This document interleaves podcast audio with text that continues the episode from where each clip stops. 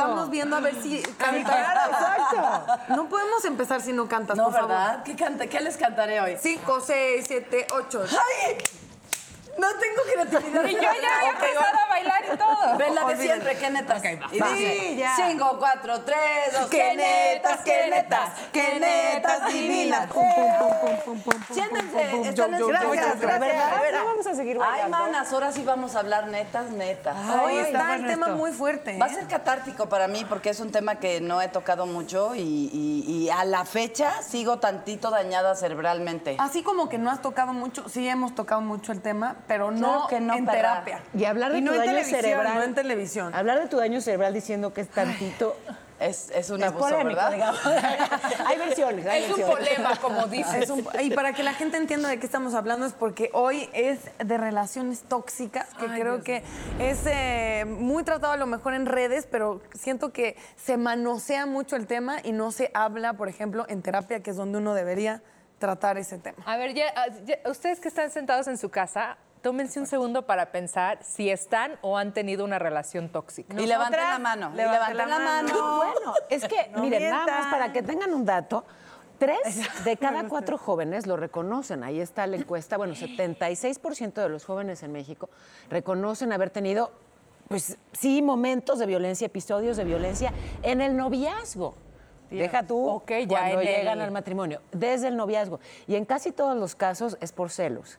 Pero hay finalmente, pues sí, estos encontronazos violentos en tres de cada cuatro relaciones. Pero de- dime una cosa, una relación tóxica no necesariamente llega a los golpes o tiene que ser física. No, no, es tóxica de Muchas veces muchas es- maneras. Es, mucho más tóxica por, por lo emocional, claro. por, por el que te- de veras te mandan a la cama y, y les crees. Ese es el problema, que les crees y buscas tú la relación, pinche. Algo también importante sería que cada quien dijera qué pensamos que es relación tóxica, porque después vamos a tener a un experto y para Nada ver más. qué tan alejadas estamos de la realidad. Yo les tengo que decir que creo que es peor que un golpe es la violencia verbal. Claro.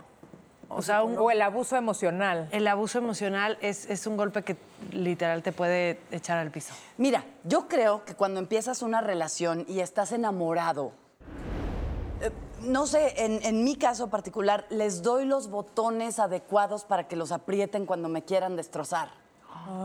¿No? Y entonces te los entrego y como me amas, no me vas a destrozar. Pero cuando el amor se acaba, empiezan a tocar los botones y es, güey, espérate, ese no, te lo di porque te amaba o porque creía en ti o porque fue mi manera estúpida de, ¿no? Entonces les empiezas como a dar un poquito de tu libertad y te aprietan los botones ¿Y yo qué tal? Yo acabas, empiezo así. bueno, yo acabé mal, o sea, le di Claro. todos los botones, todos los apretó así de ya hasta con saña. Y dije, por pendeja, pues tú para qué le Pues dices que no. el dedo chiquito del Pues, pie es... no, porque creo que dar la libertad sí es el cimiento de algo muy tóxico, pero dar, creo que viene con confianza abrir ciertas debilidades y vulnerabilidades que uno tiene. O sea, no veo mal que tú te abras a la pareja. Lo que está mal es que haya un, un mal uso, una manipulación de eso, lo que decías. que se aproveche. O sea, más que un golpe, no más, pero al equivalente es que psicológicamente alguien diga, a eso te duele, por ahí yo te voy a dar. Yo tenía un novio que, por ejemplo, ya en, un- en pleitos, eh, utilizaba mucho lo de mi mamá como para manipular cosas. Claro. Entonces, ¿En serio? cuando yo tengo un rollo, eh, bueno, he tenido mucho tiempo como una actitud como de autosuficiencia porque soy autosuficiente y siempre era de, sí, tú eres muy desapegada porque no tienes mamá. Entonces no tienes ese... Maldito. Ajá, y me costó mucho trabajo ver Que lo estaba... que lo estaba utilizando siempre eh, pues en mi contra y a su favor y que era una horrible manipulación y además estaba mucho, muy chavita. Entonces, para mí era, me hacía dudar si él tenía razón y yo tenía este desapego por, por no Por tener eso. mamá. Entonces, eh, de verdad, foco rojo que es una confesión Cuidado. y la gente la utilice en tu contra. Otra cosa, hablando de independencia, también a mí me, en, en una relación, qué bueno que no vamos a decir nombres porque si no sale fuego aquí, pero también con una pareja me pasaba de que él lo que utilizaba era de que, claro, pero tú, ¿por qué? Es que, mira, o sea, él tenía una, un complejo de inferioridad, ¿no? Te lo echaba encima. Entonces me lo echaba encima de que tú sí, tú solamente por pararte y porque, es boni porque eres bonita y porque trabajas en la tele, te paras y ahí te, y te pagan por no hacer nada. A ver, ¿me pagan por no hacer nada? No, bueno. O sea, solo, No, te paran o sea, por, solo te pagan por Pero estar entonces bonita. todo era hacerme sentir menos, cucaracha aplastada, porque él se sentía menos. Entonces intentaba, y lo peor es ¿Y que muchas creíste? veces yo caía. Claro. Eso es lo peor, porque un- te pueden decir misa y tú, ay, pobrecito. ¿no? Huele mi shampoo. Pero, pero cuando estás en ese momento de vulnerabilidad, pues sí, te la crees. Y eso es, pero foquísimo rojo, también, como el tuyo. Y también es cierta codependencia. O sea, yo soy yo, Claro. yo tiendo a ser muy codependiente y, y eso también te engancha en las relaciones tóxicas. Oye, pero a ver, estamos hablando de relaciones tóxicas y, necesariamente pensamos en que, en que hay, digamos, este tipo de ataques, ¿no? A ti te minimizaba, a ti te traía de vuelta algo tan doloroso como la ausencia de tu mamá, en fin. Pero ¿no será que también es una relación tóxica? Cualquier relación en la que ya no quieres estar. O sea, que no necesariamente hay hostilidad y cosas espantosas, sino que simplemente pasó el tiempo, se acabó el amor o las ganas de estar juntos cambiaron, evolucionaron y ya no, ya no comparten un camino, ya no comparten intereses, ya no hay, ya no hay. Y sin Pero no embargo que siguen eso sea tóxico. tóxico. Espérame, pero estar en algo en lo que ya no quieres estar, compartir el día a día con Entonces, quien ya no te. eres tú.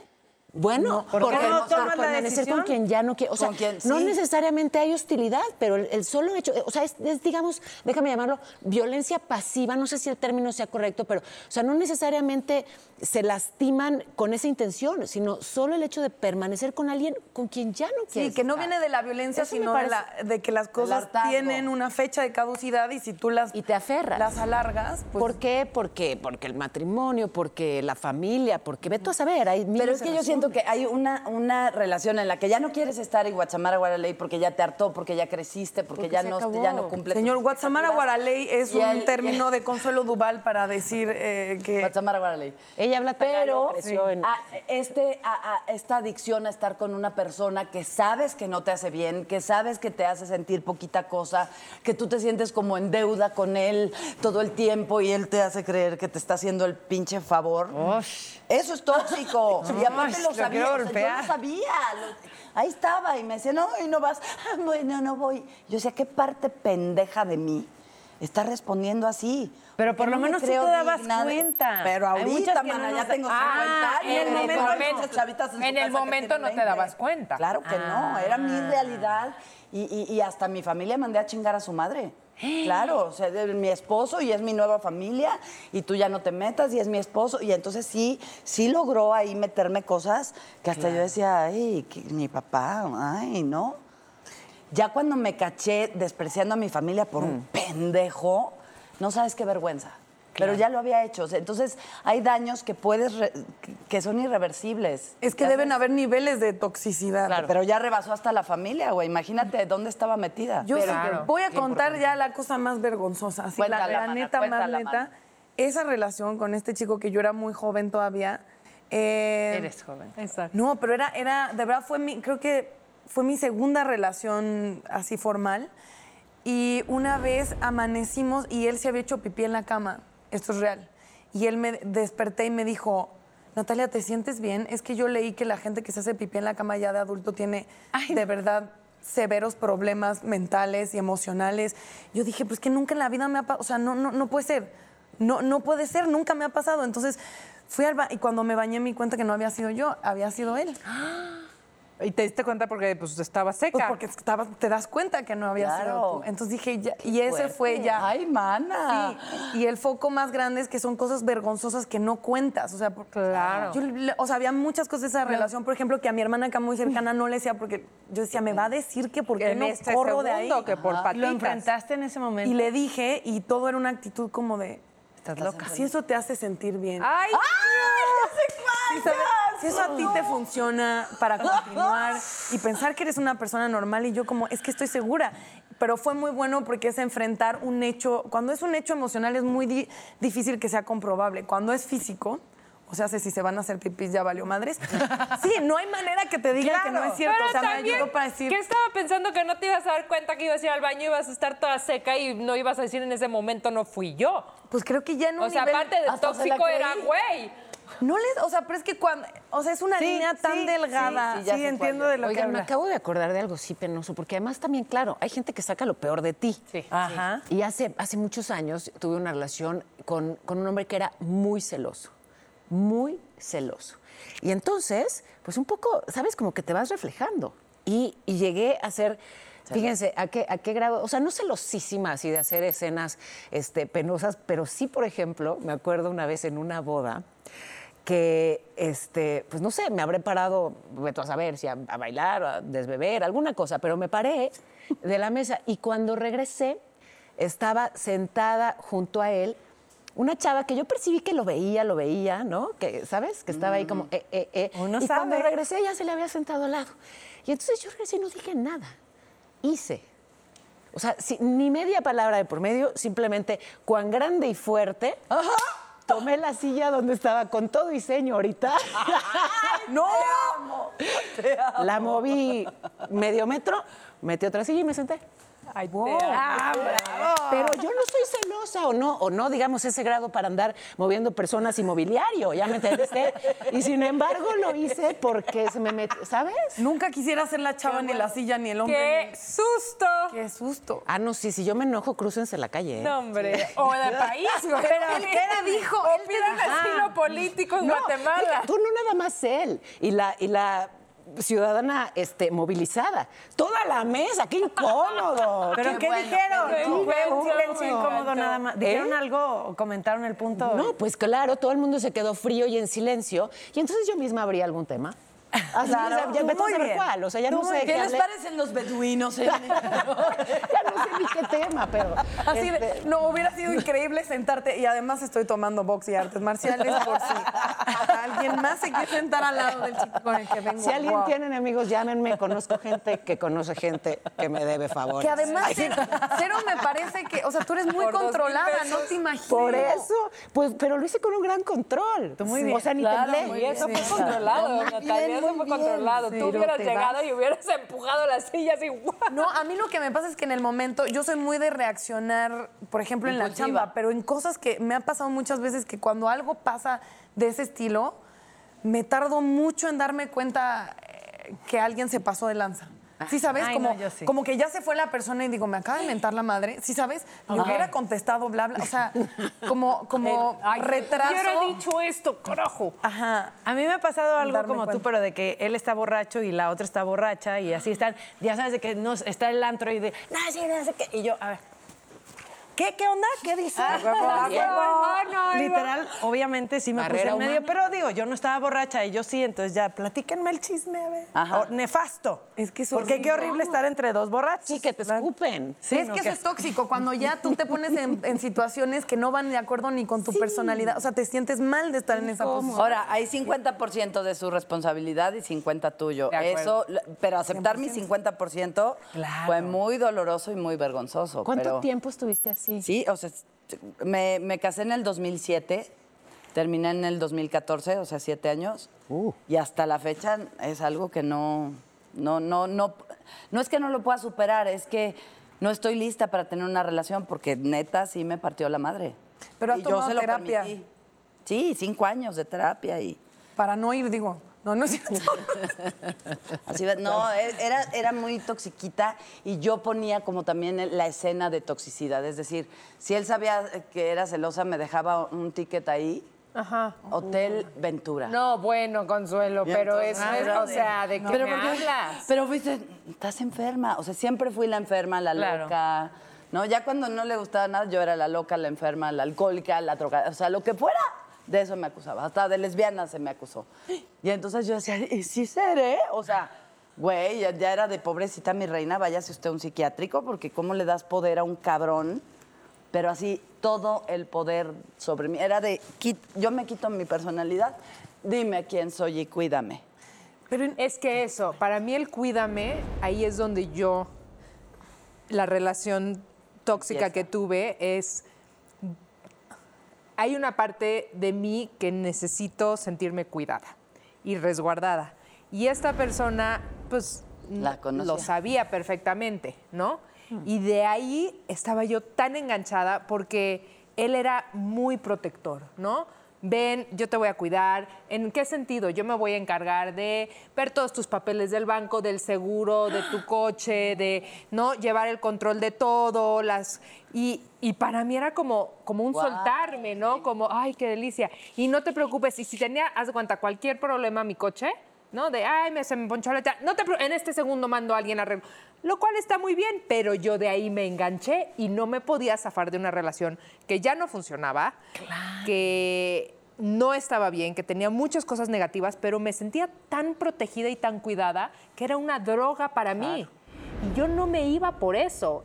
Y la otra persona también lo sabía. Y, y, era, ya, era una cosa así de mucho tiempo, muchos años y mucho desgaste. Y esa era mi toxicidad el quererme, esa necesidad de sentirme cuidada. Y cuando terminé esa relación, dije, no más, puse en orden yo todos mis papeles mm. y ahora soy mucho el extremo de, no, yo arreglo, yo cuido, yo tengo todo mm, bajo control. Que tampoco está bien, porque pues también está bien dejarse cuidar y apapacharse.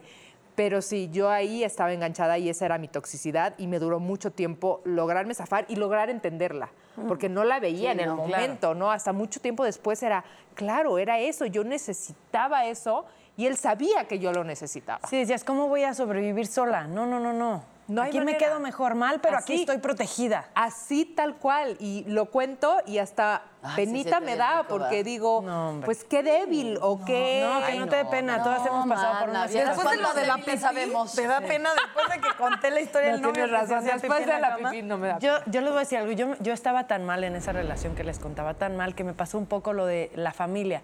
Yo soy súper, súper, súper apegada a mi familia, a mis papás, a mis hermanos, a mis tíos, a mis primos. O sea, soy súper familiar, ¿no? Y no me di cuenta que este cuate de alguna forma me separó. No digamos que yo esté en Guadalajara, yo en México, pero de alguna forma logró. O sea, yo hablo con mi mamá diario, ¿no? Y como que de repente, ay, llevo tres días, no sé nada de mi mamá, mi papá, que, ¿no? Y fue como que estaba yo tan metida en esta relación que, que, no me di cuenta y no, no sé. El chiste es que mi mamá, pues trataba de hablar conmigo, trataba de acercarse y yo era, no, no, no, es un tipazo, es un tipazo, yo creo que me voy a casar con él, yo creo que sí, ahí voy a terminar, yo creo que... Mi mamá, la pobre, no ah. dormía, o sea, ya no sabía qué hacer y ella, obviamente años después, me dijo, yo lo único que podía hacer, ya que me daba cuenta que, estabas... Eh, blindada. Entonces yo no podía llegar a ti. Entonces lo único que se me ocurrió fue rezar. Ay, voy a llorar. No, te lo juro, a mí me parte el corazón escuchar a mi mamá decir, yo rezaba todos los días por ti porque salieras de ahí. Y yo les voy a decir algo, yo no me daba cuenta que estaba en una relación tóxica. Yo decía, yo estoy perfecta, pues sí tiene sus issues, como todos tienen sus issues, yo tengo mis o sea, no pasa nada. Hasta que un día, literal, se los juro, desperté y fue así de... Ya no lo quiero. ¿Qué hago aquí? ¿Qué hago aquí? Todo, me la vivo llorando todo el tiempo me pelea, todo el tiempo me dice cosas, todo el tiempo estoy llorando. ¿Qué estoy haciendo aquí? No más.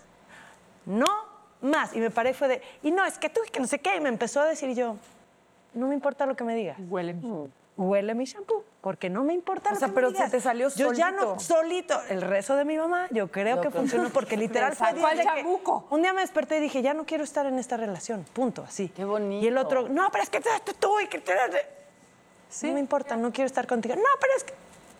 Dime lo que quieras. No te quiero volver a ver en mi vida. Di lo que quieras.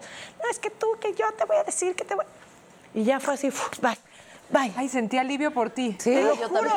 Perdí, pero Ese día volví a vivir. Sí, claro, claro. Volví a vivir. Y claro que tienes que engancharte como de personas buenas y que te quieren. Yo, mi mejor amigo, le debo la vida por eso, porque después de que salí de esa relación me enganché de él, que, ¿dónde, amiga? No sé qué, me hacía reír, me llevaba, me no me entretenía, hablaba conmigo, este, me llevó a terapia, me esto, que lo y te juro que, digo, porque mi familia está en Guadalajara, si no ellos estarían ahí ya metidos, ¿no? Claro. Pero ves, eh, yo creo que sí es una señal de alerta. Vaya, que ya sí estamos compartiendo todo, pues que sirva de aprendizaje. Claro. O sea, si estás con alguien que te aleja de tus amores de siempre, que te aleja de tu familia, que te aleja de tus quereres, de tus amigos, de, tu, de tu sustento emocional de siempre, ojo, ¿por qué? ¿No? Hay algo que está mal y salgan corriendo de ahí, no esperen a que, a que caigan del cielo. Es que, ese era mi rollo, porque a mí me manejan una infancia o, un pasado doloroso y yo se los quiero curar. Ya sabes, o sea, como, como le hacía mi, mi ex esposo era de, un día Cuando yo estaba chiquito, mi hermano me prometió una guitarra. Y entonces yo decía, guitarra, voy a comprar la guitarra. Corte a, córrele por la guitarra y ¿no? Y pues no. Pero es que eso viene mucho a mí, eso me pasa, pero porque no, no estás dispuesto a afrontar. es más fácil. ¿eh? cumplirle al otro como, como el deseo y, sanarle la herida al otro que voltear a ver la herida propia. Exactamente. Yo, podría salvar a todos los vagabundos del país. De hecho, ahí voy, ¿eh? pero, pero creo que es porque es más fácil, que eso me decía mi hermana, es como el, el la falsa heroína. Al final voltea y resuelve tú y entonces estarás con alguien que haya resuelto, pero si no creo que es eso y por eso es tan tóxico, es pura gente no resuelta aventándose, ¿no? Sala leída una y otra y otra y otra vez. Oigan, yo tenía Ay, Dios mío. una de mis amigas. ¿Dónde estás, Walter? Cuando más te necesito. Una de mis amigas más cercanas es psicóloga y durante mucho tiempo era la psicóloga de la casa de Big Brother. Ay, Dios, está muy interesante eso. Entonces, ella se dedica, eh, parte de su trabajo era hacer pues los exámenes que tenían que hacer para ver si entraban, eran candidatos para entrar a la casa o no. Obviamente, para entrar a la casa de Big Brother, pues tenías que tener ciertas características. O sea, si decías todo bien, todo perfecto, no tengo de qué platicar, pues vete para tu casa, ¿no? Claro. Tenías que tener ciertos issues pues para cuando estuvieras ahí los compartieras. Nos hubieras llamado. Entonces, en ese entonces, que ya tiene muchos años y yo tenía este, mis parejas y relaciones tóxicas, me dijo, o sea, tú solo sales con hombres que pasan la prueba para entrar a la casa de Big Brother. si no, te digo, o sea, parece que tú les haces la encuesta. O sea, un hombre sano, cuerdo, Así, bien. tranquilo. No. Digo, esto estoy hablando de, mi pasado también. Obvio, obvio. Pero, pero me dio tanta risa eso. Me dice, tú solo si pasan la encuesta para entrar a la casa de Big Brother, perfecto, palomita, venga, Así me decía Alejandra Bogue, pero en mi época de telehit de quiero salir con músicos y me decía, ay, mijita, nada más los que parece que vienen a robarte la bolsa te gusta.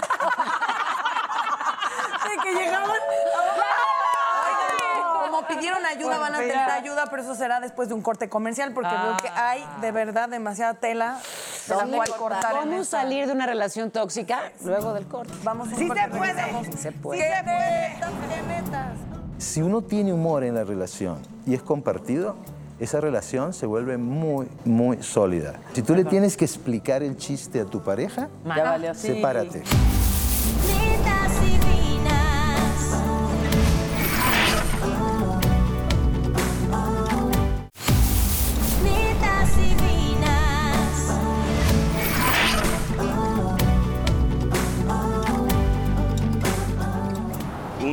tóxica es cuando una persona te hace daño. Aquellas parejas que siempre están peleando, discutiendo. Más que amor, pues hay mucha violencia. Una relación dañina. Es una relación más en la que uno sufre por no querer dar fin a una relación. Ya estamos de vuelta. Y como ya nos vieron de verdad muy dañadas, trajeron una persona que sí nos puede ayudar, esperemos, Walter Rizzo. Estamos de verdad bien acompañadas. Walter es doctor en psicología, es especialista en terapia cognitiva, maestro en bioética. Has escrito 25 libros hasta ahora, Walter creo que un poco más, ¿no? La verdad que no. Bueno, pues de, comportamiento humano entiende como pocos ah. y bueno, pues eh, tienes ahora este el más reciente, Me cansé de ti. ¿Por qué seguir con una relación afectiva absurda, inútil o dañina si podemos reinventarnos en el amor? Sí. ¿Por qué hago eso? Porque el 60% de las consultas en psicología son con temas relacionados con el amor. Entonces, como digo muchas veces, para mí el amor, como nos lo han enseñado, como lo vivimos, es un problema de salud pública. Habría que crear un ministerio del amor. Una cosa así rara, ¿no? ¿Por qué un problema de salud pública? Porque nos han hecho creer que el amor eh, eh, es de determinada manera, mitos, ¿no?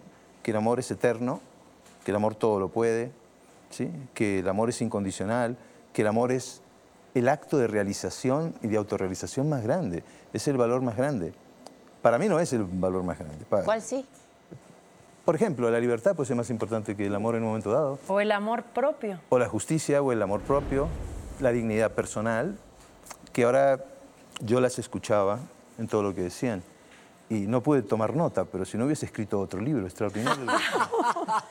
pero es algo social también, creo que no, nos educan, o tan siquiera eh, hablo como, como mujer que soy, eh, mucho a, a, perseguirlo como un fin, ¿me entiendes? Como un fin de vida, como un proyecto de vida. Y creo que eh, es muy complicado porque tienes que pasar de verdad demasiadas pruebas y demasiadas cosas muy dolorosas para caer en cuenta que no es un proyecto de vida. Tu proyecto de vida tendrías que ser tú y de ahí, pero socialmente, y creo que mercado técnico, ya hablando de teorías de conspiración, creo que está apoyadísimo en que es muy rentable y muy vendible decirle a la gente, estás incompleto, consigue quien te traiga el globo del día de San Valentín. Claro, mira, en Europa, por ejemplo, donde yo paso mucho tiempo, a mí me sorprende porque las mujeres se están casando a los cuarenta y pico.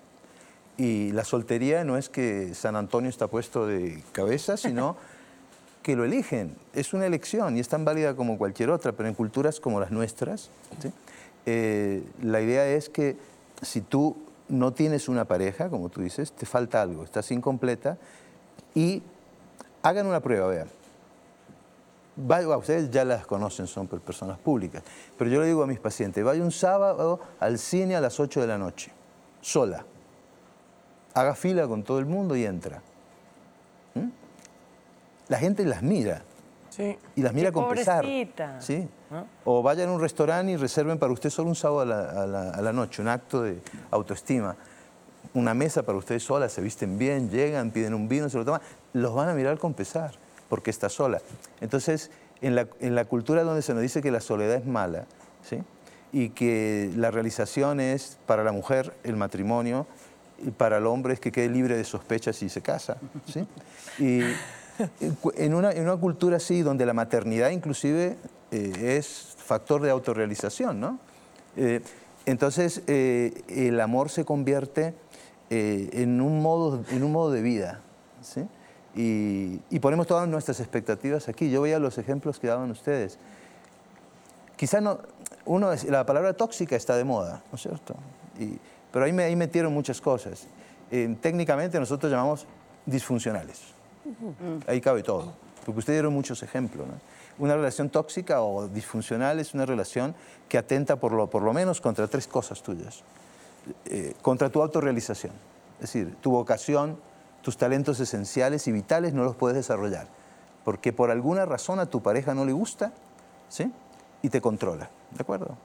Entonces, ese es un límite. El límite no es que te desenamores, el límite es que tú puedas decir, te amo, pero te dejo, porque no le vienes bien a mi vida. A veces vienen personas a mi cita y me dicen, ayúdeme a desenamorarme, doctor. Pero es que, y, me cuentan cómo es la pareja. Yo digo, ¿cómo, ¿Cómo, te es que, ¿cómo entró ahí? sí, claro. Entonces, yo no le puedo ayudar a desenamorar. Yo lo que le puedo ayudar es que usted lo deje, voy a hablar en femenino, lo deje, porque entonces usted así va a poder tener una vida digna. ¿sí? Entonces, usted no, te amo, pero te dejo. ¿Cómo? te amo, pero te dejo. ¿Cómo? ¿Con qué herramientas? Eh, cuando va un fármaco dependiente a la consulta y es adicto a la coca, si él llega a la consulta y, me dice, doctor, ayúdeme a que no me guste la coca. El ejemplo es bueno, porque yo le puedo decir, no, yo no le puedo enseñar, porque La Naranja Mecánica es una película que ya no está, y yo no puedo darle choque eléctricos. Entonces, ¿qué? Lo que yo le puedo enseñar es que usted deje la coca gustándole y necesitando la coca, ¿sí? Con autocontrol y con un montón de cosas. Entonces, es un montón de técnicas. Lo primero es la autorrealización, ¿de acuerdo? Entonces, yo me quiero realizar como persona mi vocación esencial. Es como si la pareja de ustedes le dijera, no, yo no quiero que salgas por televisión porque me da celos y te quiero que salgas solamente si vas con unos pantalones anchos y tapada hasta aquí. ¿Por qué cree que estamos así? Ah, bueno. No, no es cierto. Yo les iba a preguntar. No. Eh, entonces, rompe la autorrealización. El, el, segundo punto, que es muy claro, es cuando afecta a tu dignidad personal. Ustedes pusieron un montón de ejemplos. La dignidad personal es que no los cosifiquen, que sean sujetos válidos. ¿sí? ¿De acuerdo? Es que ustedes no sean un, medio, que sean un fin en sí mismos. Entonces, cuando afectan tu dignidad, la Carta Universal de los Derechos Humanos. Yo a veces le digo a la gente, haga el amor con la Carta Universal de los Derechos Humanos debajo de la almohada. ¿Sí? Y de pronto, chac, la sacan y dicen, acaba de violar el artículo 2A. ¿Sí? ¿De acuerdo? Porque la dignidad es cuando violan eso y te cosifican. ¿Sí? Ustedes pusieron ejemplos aquí de, de cosificación. ¿Sí? Por ejemplo, un hombre narcisista ¿sí? que no tiene que ser eh, patológicamente narcisista, puede tener rasgos, con un rasgo de un narcisista es suficiente para aguantarlo, es muy difícil. Pero entonces él siente que es especial, tiene, se siente eh, imbuido de grandiosidad y siente que le está haciendo un favor a la, a- a la pareja. Uy, esos son mis... Esas son mis... Gracias son por... mis. Y él espera, ¿eh? Él espera, dentro de su estupidez mental, él espera que la pareja le diga, qué honor para mí que tú me ames. Ay, Dios mío. Y él es posible que le responda, te entiendo. Me pasaría lo mismo si yo estuviera en tu lugar. Ay, ¿De acuerdo? Y uno se vuelve un satélite y está en función de la otra persona. ¿De acuerdo? Él siente que vale más. Entonces, si ustedes entran en una relación así, terminan siendo un llavero. ¿sí? Él camina siempre adelante y la mujer atrás. Lo- Los van a ver por la calle. Camina y saca pecho y la mujer atrás. No sé. Eh, afecta tu dignidad, porque no se te respeta. ¿De acuerdo? Y el tercero son tus principios. Los principios son los valores que no son negociables. Eh, Krishnamurti decía, si realmente amáramos a nuestros hijos no habría guerras. ¿sí? Si el caso que contabas vos, los casos que contabas, claro, uno por qué entra en, un- una situación así y puede que racionalmente entienda que lo están explotando, lo están atrás, pero ¿por qué sigo ahí? Porque hay dependencia, hay adicción emocional y la adicción hay que tratarla terapéuticamente. Uno, un libro de estos puede ayudar, pero si uno es adicto, efectivamente es, no puedo vivir sin ti, yo me realizo a través tuyo. ¿Sí? Walter, Somos pero ¿cómo ayudar a una amiga, por ejemplo, que, que nos damos cuenta que está en una relación tóxica y cómo la podemos ayudar? Mira, si la amiga tiene adicción, todo lo que le digas es como un adolescente enamorado de 15 años, que te lleva el novio a la casa y vos decís, Dios mío, ¿qué es esto? ¿Sí? Y digo, pero mira, tal cosa, le entra por aquí y le sale por aquí. La persona adicta está sesgando la información. Está infectada por un virus socialmente aceptado que se llama enamoramiento. ¿sí? Entonces, ¿cómo la puedes ayudar? Insistir, insistir. No hablarle mal de la pareja, porque la vas a poner a la defensiva. ¿Qué te gustaría hacer? ¿Cuáles son tus sueños? Y, y invitarla a hacer al- alguna cosa que le guste. Hablarle bien de ella. Ella, ella, ella. ¿sí? En la medida que ella crezca, y con esto cierro para que conversemos. La- todas las relaciones de pareja son unas relaciones de poder. Sí. ¿De acuerdo? Es una Todas. lucha por, por el poder, todas. Pero ¿quién tiene el poder afectivo? Eso es muy interesante. ¿Quién tiene el poder afectivo? ¿El más inteligente, el más bonito, el que tiene más plata, el más alto? ¿Quién? No, nada de eso. Tiene el poder afectivo el que necesita menos al otro. Ah, Si yo te necesito menos de lo que tú me necesitas, yo puedo prescindir de ti más fácil de lo que tú puedes prescindir de mí. Entonces imaginen el poder que tengo. claro. Entonces, ¿por qué estoy más desapegado que vos? Entonces, una persona que tenga ese poder y es maduro o madura y es una persona bien constituida, le dice a la pareja, ven, desapégate como yo para que democráticamente estemos en una relación justa. Pero es tentador ver un esclavo y no convertirse en amo. ¿sí? Y hay mucha gente abusa de ese poder. Platicábamos en, en el bloque anterior. Ah, bueno, y lo, y lo conversamos tú y yo en otra ocasión. sí. Eh, estar en una relación en la que, en la que ya no hay. Sí, no, es que no hay. por ejemplo, No sé qué, que no sé qué, Hay esos indicadores, eh, no, que se vuelve rutinaria, se vuelve predecible, porque lo que marca una buena relación es que también haya asombro filosófico, que haya sorpresa. Sí. Que aparezca tu pareja colgada de Batman, no sé, en alguna sí. parte, que, que te sorprenda, por lo que sea, ¿no? Eh, pero esa rutina, ese, ese volver a lo mismo, hay un elemento que la salva, es el humor. Ajá. Si uno tiene humor en la relación y es compartido, esa relación se vuelve muy, muy sólida. A mí mi mamá si me tú le dijo- tienes, discúlpame, si tú le tienes que explicar el chiste a tu pareja, Ya valió, sí. sepárate. A mí mi madre me dijo, cásate con quien te haga reír. Bueno, está muy bien. No, O sea, pero que yo, eso tiene que ver. Yo Pero otro con un comediante y no, ya No, no había tiene que que ser comprar ¿Qué pasa, comediante güey? para- Adrián y yo somos la relación más bonita de la tierra. No, yo no estaba hablando Oye, de la Adrián. más duradera y estable, ¿Ustedes ¿eh? anduvieron? No, Adrián y yo somos los mejores amigos. pero nunca anduvieron. Nunca hemos andado. ¿Y no se les ha Hasta ocurrido? Ah, Oye, no, no. ¿Qué, Yo creo que ¿Qué quiere decir hoy. Eh, ser, Ser novios. novios. Ah, ya, pero ya. Es, es una amistad Tener de sexo, 21 pero- años. Una amistad de 21 años donde solo ha entrado el amor, el humor, el Y ya se han compañerismo. contado todo. Nos hemos contado todo y nos amamos. porque Ahí meter sexo es una relación- tontería, ¿no? No, no sé. Eso no quiero responsabilizarme. No, sí, Ayúdate, Juan. Ayuda a la Ya, ayuda, Carlos, ayuda. estás ayudando a México. Espera, si es sexo solo y, y placer, no importa, pero a mí lo que me preocupa es que detrás de Eros, en el poscoito, el poscoito es lo que define una relación, el coito no. ¿Sí? Cuando te tomas cuatro margaritas, cinco dobles y terminas con un tipo y al otro día te despertás y lo ves como Brad Pitt. Y al otro día te despertás y parece Buda. No si se transformó de noche. Pero El- sin paz mundial. Pero sí, el pa, poscoito, escuchaba de Jod. el poscoito es cuando ya se va Eros, entonces tú ya estás literalmente al desnudo y entonces lo que haces es hablar. Chismografiemos, porque no hay nada más rico que hablar mal de alguien, ¿no es cierto? Chismografiemos, nos ponemos así, comemos una manzana, vemos una película, eh, hacemos una comida y co- somos amigos, ¿de acuerdo? Pero ¿qué pasa ahí en tu situación? que puedes tener sexo, sí, pero si después te involucras afectivamente ya sabes toda la historia de él, ya sabes los puntos débiles, las vulnerabilidades, es que ya te contó las metidas de pata que hizo. Pero eso puede y ser como, como bueno, amiga tú no lo vas a juzgar, No. porque los amigos somos incondicionales. No, el problema de él es que todos sabemos su historia. O sea, todo México. Bueno, pero él sabe la de ella, ¿no es cierto? También. Y sabe su intimidad en, en términos de, de amistad, ¿no es cierto? Que para mí el verdadero amor, el, el amor tiene tres patas. El eros, que es el deseo, la filia, que es la amistad, y el ágape, que hablaban ahora del cuidado, que es cuidar al otro, que el dolor del otro te duela, que la alegría del otro te alegre. Listo. Y les voy a dar una definición muy linda de amor que se le, una vez Unamuno, el filósofo, cuando estaba ya viejo, dijo esto. A mí me impactó cuando lo leí. Cuando le toco las piernas a mi mujer, ya no siento nada. Pero si le duelen sus piernas, me duelen las mías. ¿De acuerdo? Eso es el ágape. ¿De acuerdo? Entonces, vos tenés esas tres cosas y ya funcionás en el amor. Para mí, ¿cuál es el verdadero amor? No es eros. No es ágape siquiera. Es filia.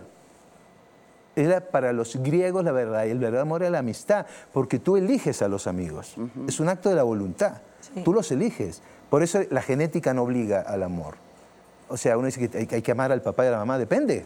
Sí, hay no. papás que no hay que amarlos, hay que meterlos presos, ¿de acuerdo? Sí, ¿De acuerdo? Entonces, claro, la genética no obliga al amor. Igual que la amistad, pero la amistad la elegís vos. Claro. Y como vos elegís a tus amigos y vas creando una relación de amistad. Vos tendrías ganado la filia, ya tendrían cosas en común y el humor. Pero yo, te- yo tendría muchas dudas. Si fueras mi paciente, yo te diría, déjame pensarlo, voy a consultar con mi psicólogo a ver qué es lo que te voy a decir. Porque me daría mucho miedo de que cuando uno ya entra a una relación, aparece una serie de obligaciones, requisitos, limitaciones, uno pierde espontaneidad, ya empieza a anticipar, empieza a deshojar margaritas en silencio, mentalmente. Y todo eso puede ser que el humor se acabe y que la complicidad se acabe y que salen los dos y se mueren de la risa, ya no me... Se ríe, ¿de Ay, ¿qué no, se estará que riendo? Tú- eso. yo pienso que él está pensando que yo pienso de pronto. Sí, ya no. empezaríamos de pronto. Entonces, yo lo que haría es prepararse para dar el salto. ¿De acuerdo?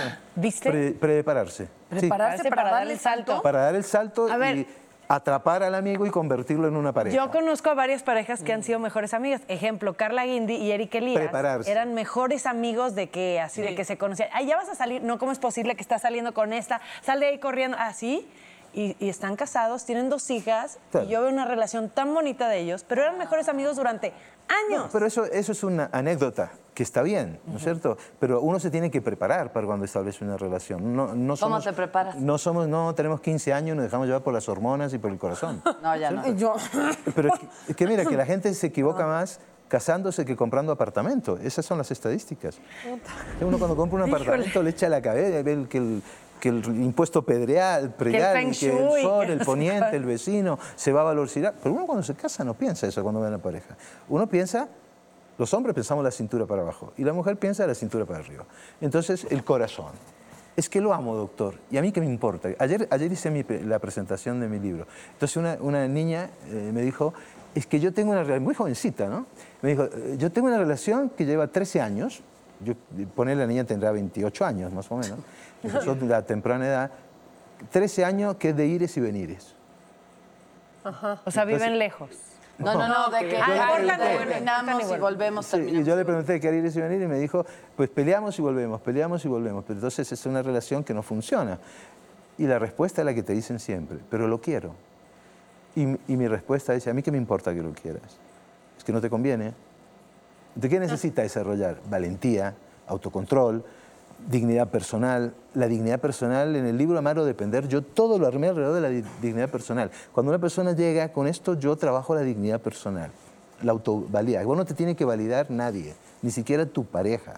La relación debe ser democrática, ¿no? no vertical. Si no entregas el poder, te aplastan. Claro. Tampoco es que uno tenga que estar eh, como midiendo el, el poder, pero uno debe tener la- una certeza en la relación, una. Entonces, para la gente que está escuchando, esta certeza es vital. Que tu pareja nunca te haga daño intencionalmente. Claro. Eso es lo que tenés que tener, la única certeza. Si te hace daño intencionalmente una vez, se puede haber equivocado.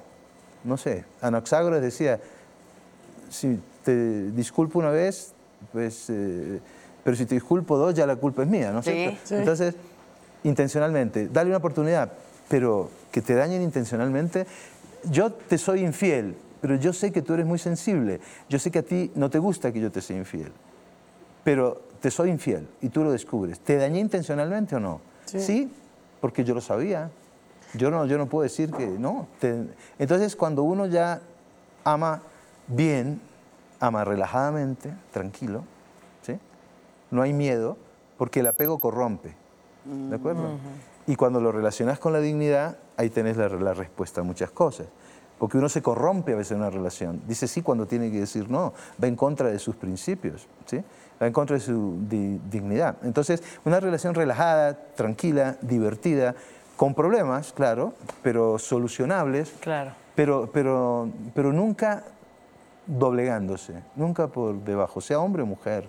Con eso nos quedamos. Nunca doblegarse. Walter, muchísimas gracias. Gracias a ustedes. Ay, placer. Oye, iba a seguirte preguntando. Yo sí lo estoy Pues haz tu cita, Ya sé, ya sé, ya sé. Y bueno, pues ya el más reciente, Me cansé de ti, pero búsquenlos todos porque no hay desperdicio en cada uno de los textos de Walter Rizzo. Gracias, por Gracias, tus Walter. palabras. Les digo que he aprendido mucho de ustedes. He aprendido que todavía hay muchas cosas que no sé. Ay. Porque les Qué han pasado miedo. cosas muy raras. Qué miedo que nos diga lo que falta. Y lo que falta. Deben estar vacíos.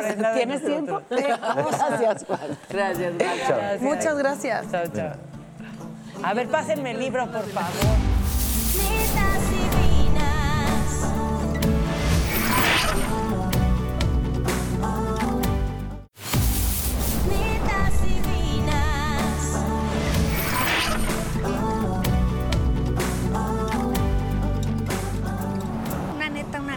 Neta, ¿de veras quieres una neta? No puedo, mano. ¿Qué tal si me vuelven a correr? Mi neta es que tengo varias semanas peleándome con mi boiler y hoy decidí que ya no voy a seguir luchando contra él. Así es que no me bañé. La neta es que eso de chiquito y rinconero, la neta es que sí es cierto. Mi neta es que yo de toda la vida es súper teto, yo sacaba 10 en todo, matemáticas, español, ciencias, historia, primaria, secundaria, prepa, universidad, hasta fui abanderado. Pues mi neta es que me gusta agarrar las pelotas, el bat, pero en el béisbol, porque juego béisbol. Estamos de regreso con juguetes. Con juguetes porque habemos juego. El día de hoy vamos, ya que nuestro diagnóstico es enfermas todas, ¿ok? de relaciones Exacto. tóxicas, vamos a llegar a la conclusión. Eh, Daniela, ¿estás bien? Sí. Muy bien. Vas. Ustedes tienen sus paletas con respuestas y aquí están las preguntas. Yo hago la pregunta y todas tenemos que contestar a esta Ajá, pregunta. ok. Am, Ay, qué nervios. He creado perfiles falsos para hacerle una prueba de fidelidad a mi pareja. Nunca. No, no puedo ni abrir mi Instagram y creen que... ¡Súper sí! ¿Neto? ¿Súper sí? A ver, cuéntanos, por favor, enferma. Mana, pues tengo una enferma, una enferma de sus emociones. Y luego le ponen ahí las cosas, entonces claro que decía, este cabrón me va a hacer una chingadera. Entonces se llamaba Mar del Viento. Y así, una foto así, ¿o qué? Y le puse, es que no hay, trabajamos juntos y no has volteado a verme. Y la chingada y luego puso, dime quién eres, merezco saberlo, ¿no? Y yo decía, ¡pinche puto! Bueno, se llamaba Mar de Viento y no todos somos Duval, ¿no? pues soy capaz. Y sí, no, pues sí. No, pues cayó. Sí. Cayó en el mar, se fue al mar del viento. Pues, Coqueteó con Mar del Viento y se quedaron de ver en un lugar. Ahí sí ¡No! Y ya no supiste el resto. Y luego le puse, pero eres casado. No, andamos muy mal. ¡Ah! Bueno, siempre duden de Yo hago esas mal. cosas a propósito. O sea, yo soy muy maquiaveliquista, muy maquiavela. Ya no voy a hacer eso porque todo lo que hice era para darme más en la madre. Claro. Eh, eh, según yo era para probar que no, a mí no me veían la cara de pendeja y terminaba más No, pero te voy a decir algo, no creo que daño- te haya hecho daño, al contrario, tomaste una decisión después de saber eso, supongo. Y ya todos sabemos Sí, que ese es el problema. añitos. Ok. Ay, hijas. Este, me ha alejado de mi familia, amigos, por culpa de alguna pareja tóxica. Sí, yo- sí me ha pasado, me pasó. A mí sí me ha pasado. No solo eso, me pasó el que se hacía pipí, maldito, sí, todos sabemos dónde vives. Este, él bloqueó a mi hermana no de, salía. de mi celular. Entonces mi hermana me decía, es que te llamo y te llamo. Y yo decía, yo ya enojada con mi hermana, le dije, ¿te has alejado de mí? Me dijo, no, tú te has alejado de mí porque ese güey con el que estás y es mala influencia. Y entonces me dijo, ¿de verdad te llamé? Y yo, ajá, ¿cuándo? ¿Cuándo me llamaste? Y me enseñó ella su celular con las llamadas perdidas a Natalia Telles. Y yo dije, ¿cómo? Le enseñé el mío y mi hermana, que no tiene un pelo de tonta, eh, buscó el celular y estaba bloqueado su número y el de Ay, un qué amigo. pinche madre. El de un muy, muy querido amigo. Así que sí me alejé. Y tú peleando con la empresa telefónica. Y yo, y yo culpando, exacto. A, ver, ¿están preparadas? Sí. Me he fingido enferma o trabajando para no ir con amigos de mi pareja. Sí, claro. Lo voy a hacer hoy. No, no es cierto. No, nomás no me invitan, esas, ¿eh? más bien, no me invitan. Ah, ya directo. Ya no, ya no. No me invitan, entonces. Ya Ay, directo. Ya, filtro. Me, me pasó. A ver, vamos a ver. Nos faltó el no fui requerida, ¿no? ese, ese pónganmelo a mí. He revisado las redes sociales de mi pareja. Uy, sí. Madre. No, yo, bueno, o sea, la revisó todo el país. Sí, no había manera de no verla. Te amo, Paola, te amo. Un homenaje a Paola. No, pues imagínate. Hasta me dio calor. Más de lo que ya tenemos. Y yo, a ver, Consuelo. vas. Walter regresa. No. ¿Qué? He tenido parejas tóxicas. Es que, fíjese, no hay un como de... La que, no- la que es tóxica en su cabeza. La que ella es la pareja tóxica de todo el mundo. ¡Ay, qué liberador fue este programa! Muy, muy. Entre liberador, terapéutico y Pero hay más, muchachos. Más. Otra más, que ya la habíamos más. Una, una ronda y ya. Hago drama a mi pareja para conseguir algo. ¿Dónde está el súper siempre? No es cierto. Ay, Jackie, tú eres un super Ya cambia, sí. Jackie, cambia. Pues es que no siempre. Como que según el mood en el O que sea, cuando está dormida, no. Cuando me tomo el- el- el- la copita de vino o el ribo, ya saben. Llamas Lady Cocteles. No es cierto, no es cierto. Hago berrinche para que mi pareja no vaya a algún evento sin mí. No, yo hago berrinche para que no te inviten. Para que no me lleven, tengo muchos empleos. Que no te lleven a veces mejor. No, yo sí quiero que me Pero lleven. dijiste super sí, chiflis. Pues lea. Por eso. Ah, ¿tú sí haces hago berrinche, para Hago que, para ah, que no. se vayan a un evento sin mí. A ver. No, ¿de No, qué me pues que no- sirve? y las que no tenemos pareja, amigos. He revisado. Bueno, alguna vez. nunca. Ya como en Día del Amor y la Amistad. También es de la amistad, no solo de la pareja. He ¿Para qué revisado a las ¿Eres mujeres que comentan sus fotos o le dan like en sus redes sociales. A veces. A veces, ¿cómo no? Es que hay muchas ya. Ay, tengo un, un, un cásate La conmigo. cara con de la- confesión. De Pompa Kardashian ya acepto, uno. sí. ¿Eh? Con Pero ya Adrián. se los he platicado. Sí, ya no- de las me de las las biqui- ¿Y esta bikinuda por qué la sigue? Ah, ya le escribió. Ah, a ver, voy a seguir un a la honor, bikinuda. Adrián y yo, que era un cásate conmigo y entonces le digo, y, y a todas las viejas así, y tiene que salir con su bikini y me dice, ay no, ni me había dado cuenta. Yo, yo solamente vi el- la frase de la Biblia que anotó. No hay un solo hombre que no siga mínimo, mínimo 10 cuentas de bikinuda. Sí, claro. No existe. Ay, qué bueno, ya me Es siento escritor, mejor. pintor, ¿Pero psicólogo, monje, tibetano. Pues supongo que está bien. ¿no? Aquí Pero- en sus cubas, ¿no? Sí, Y ¿verdad? ya enojadas, pues hagan lo que quieran. Sí, exacto. A ver, la última. Total, nos vemos divinas en bikini nosotras. Ay, ¡Eso! Me he dado cuenta que mi pareja era tóxica. Pues, Pues cuando sí, era pero ya tóxica. Gracias a, a los rezos de mi mamá, pero sí me di cuenta. Dile que rece por todas, ¿no? Menos por las bikinudas. Exacto. Exacto. Si son tan efectivos sus rezos. Último, No, ya se acabaron. ya se Bueno, acabaron. invéntate una. Invéntate una. Invéntate una. Tú que eres tan creativo. Tú que eres loca. ¿Perdón? A ver, a ver, a ver. Me faltó confesar algo en este programa. ¿Alguna vez? Puta, yo me me faltó faltó confesar algo en nuestro... Sí, siempre nos Eh. falta, por eso nos queda tiempo para el Pero es que confesé ya. Amamos a todos los que ven netas divinas. ¡Sí! Esto continuará con un rating carretado de audiencia. ¡Sí! Y yo pensándolo. La negativa. Nos vemos el próximo miércoles. ¿Cómo no? ¡Sí! ¡Angelina! ¡Walter! ¡Walter!